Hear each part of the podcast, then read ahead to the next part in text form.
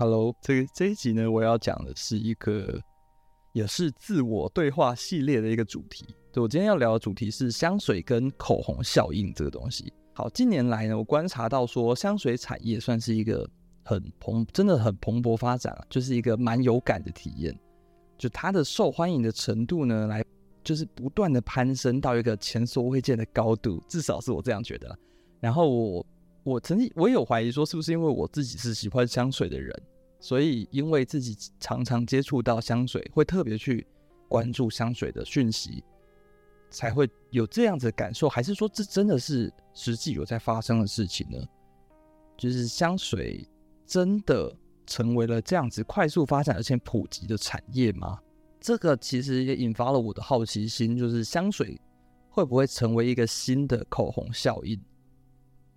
它是不是真的是人在经济不稳定的状况下呢，会追求一个情感慰藉的一个产品的一个这样子一个所谓比较好入手的奢侈品的这一个概念呢？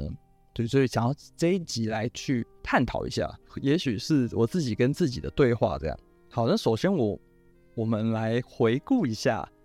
嗯，奢侈品还有口红效应这个词的背景。就是口红效应，它究竟是什么？好，我这边会采用呃苏伟文教授在二零一四年的一篇文章，就是说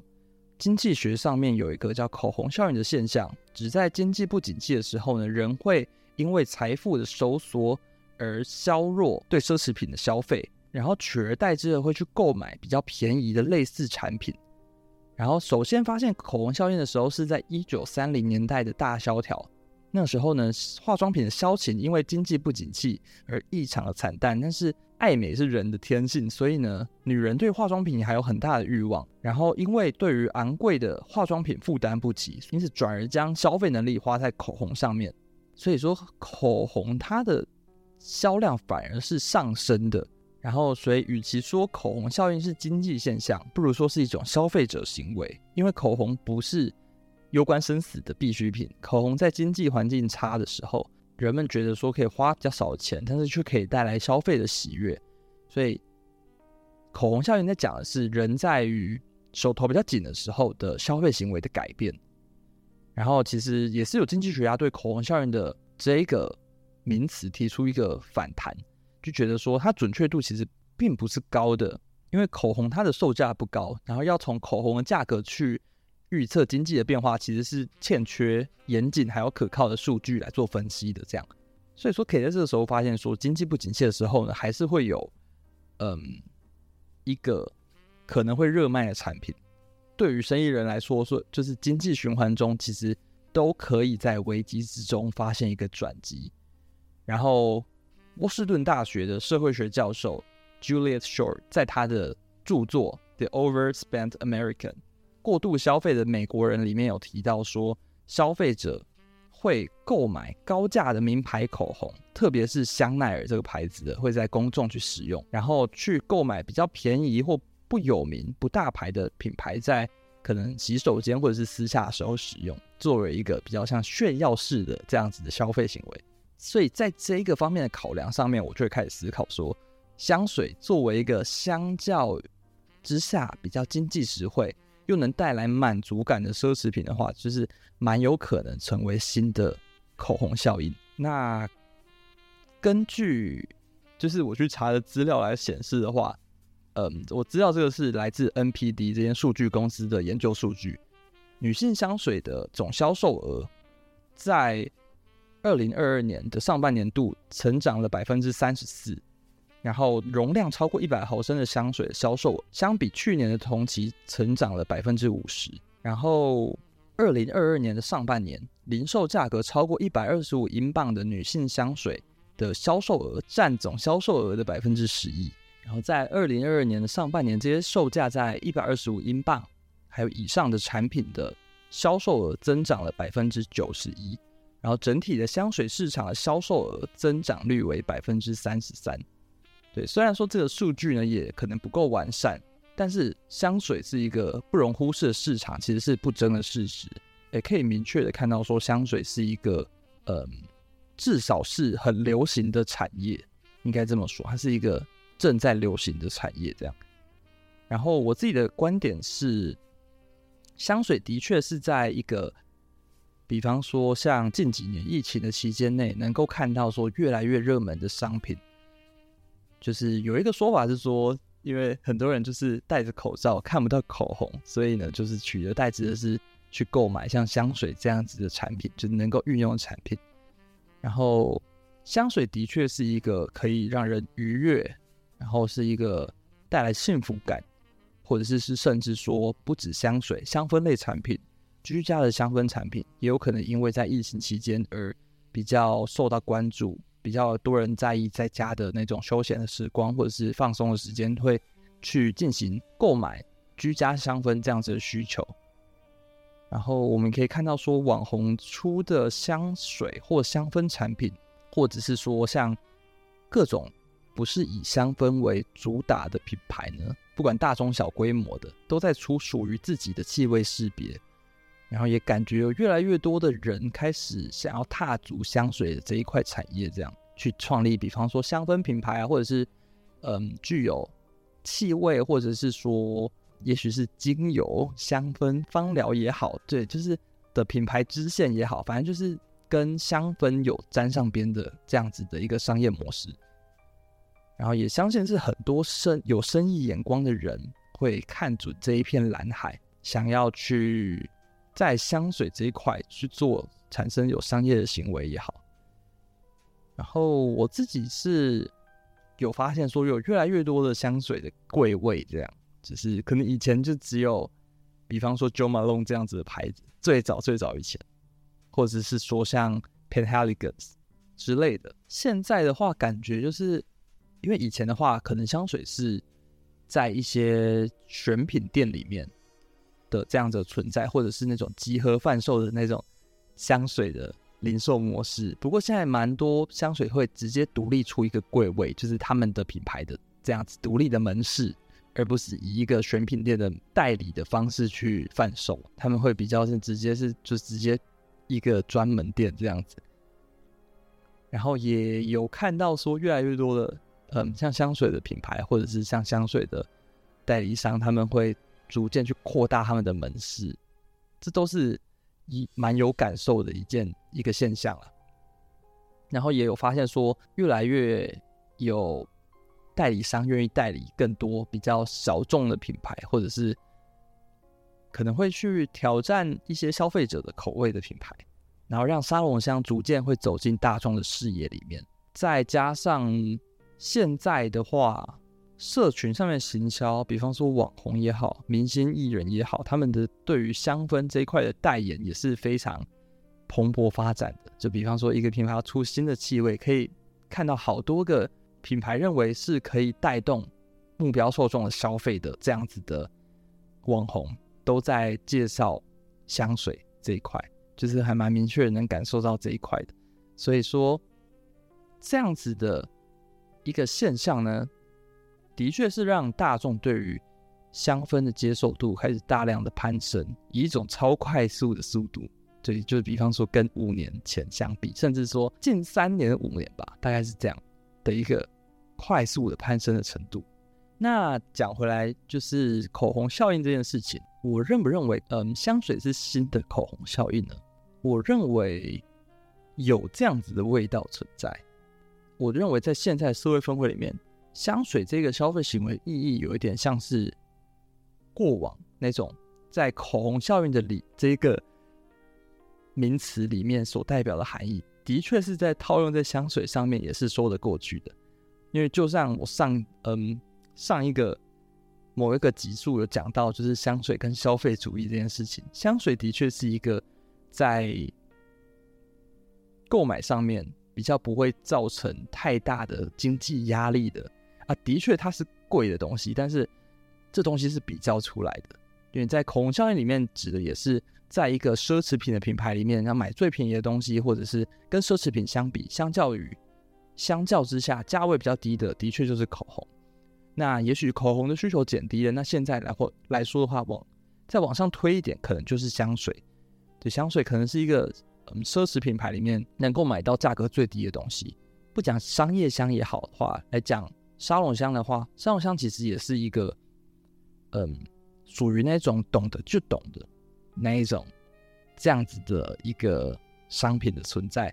然后在在现在的社群媒体的发达之下呢，其实如果说这个人和别人说哦，我是懂香水的人，然后我是有在用香水的人，人家自然而然会觉得说，这个人可能是蛮有品味的，或者是他是一个能够负担起负担得起这样子的非生活必需品的消费的人。对，这其实跟口红效应有一点像，就是在于经济比较萧条的时候呢，将这样子的消费欲望转向比较能够带来喜悦的消费，对，花比较少的钱，但是也许能带来类似购买奢侈品这样子的喜悦的这样的消费行为，我觉得他们是类似的。那这个现象呢，我认为它其实我会分析它的优缺点。对，就如果说我怎么看这个现象的话，那我认为它的优点是有更多人重视这个市场，就也就是说，香水这个嗜好呢，比较不再被认为是可能奇怪或者是突兀的，就是像可能十年前吧，或者是什么时候，你喷香水，人家就是也许现在还是有这个观念，但是更早以前会有那种哦，有体味的人才要喷香水吧，或者是。喷香水你是要干嘛？要约会哦，就是你知道，就是那种特定的时候才要喷香水的，或者是你就只是很那种锦上添花那种感觉。可是现在来说，香水随着这样子的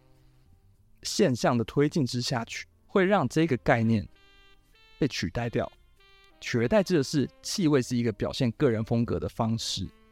对，然后我对于这对每个人来说应该算是健康的事情啦，就有点像是开始重视。比方说穿着打扮不要太邋遢，或者是嗯，会学会说可能穿着也是一种表表现自我的方式，那气味可能也是表现自我的方式。我认为，呃，如果这能为这个人带来一一种自信的建立的话，这的确是一件好事。然后再来一个优点就是，随着这样子的消费行为，那可见的就是香水的需求会增加，然后供给势必也会跟着增加。会有更多的管道能够让消费者去可以尝试香水，这是可以预见跟能够预测得到的事情。然后在这样的情况下呢，我认为对于香水爱好者也好，或者是刚接触香水人也好，都是比较一个健康跟健全的环境吧。在更多的品牌的竞争之下呢，其实会有更好的机会去接触更多的好的香水的机会。然后在竞争激烈之下，因为太多的香水管道，因为以前可能就只有那几家可以逛，或者是只能比较好取得的就是那几个品牌，那选择可能会有局限性。但现在因为竞争可能会随着需求而变得比较激烈，所以在这样竞争之下，会更容易能找到自己呃最适合的，或者是说最独特的那个味道也说不定。那我认为这也是其中一个优点。好，但接下来可能就是要讲到我认为的缺点的部分。首先，我认为这个会带起一种炫耀的，或者是炫富，或者是跟风的文化。其实就像口红效应一样，在经济萧条的时候会倾向购买就是价格比较亲民的奢侈品这件事情，可能也是为了炫耀。然后，尤其就是像刚刚 Julia Short 他讲的，就是。人们会为了买一个香奈儿的唇膏，然后在公众的场合使用，来当做一种所谓比较像是炫耀跟建立信心的方式。那香水的话呢，可能比较少机会带着整瓶出去外面喷来当做炫耀，但是现在实在是可以利用社群媒体来炫耀。对，我虽然说讲炫耀这个词，感觉真的很负面啊，就是也许是用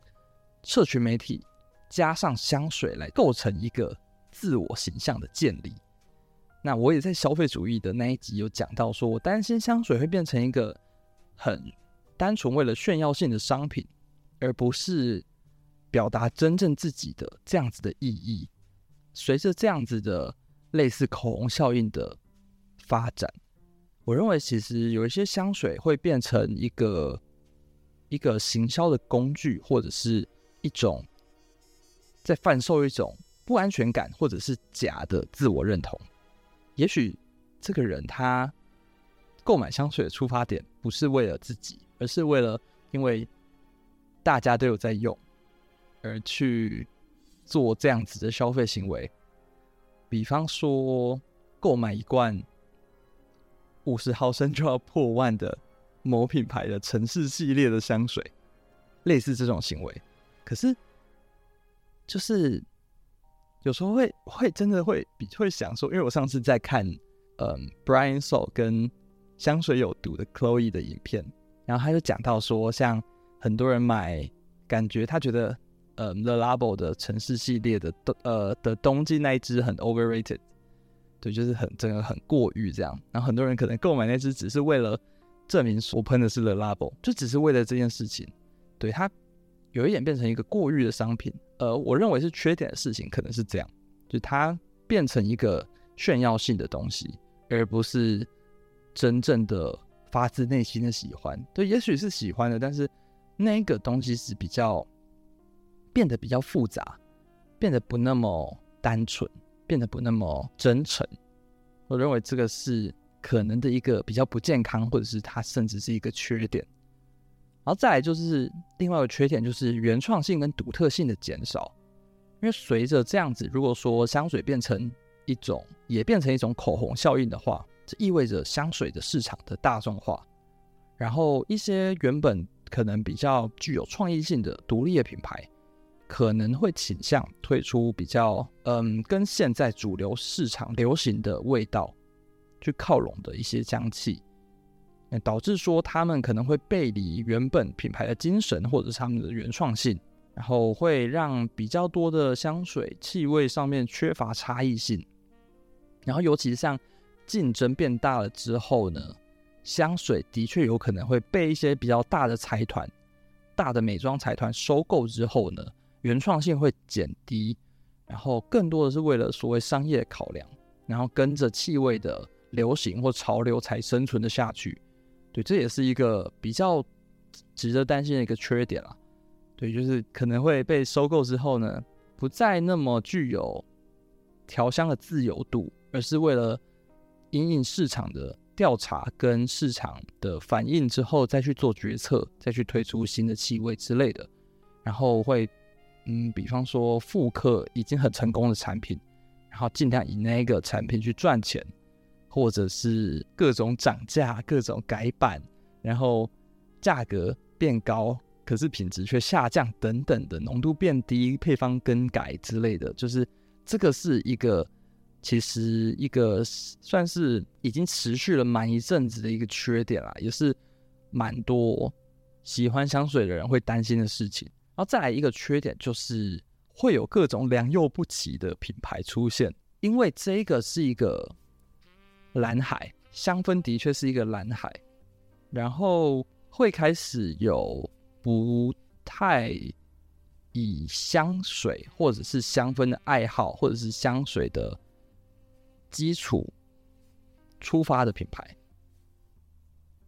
比方说，可能网红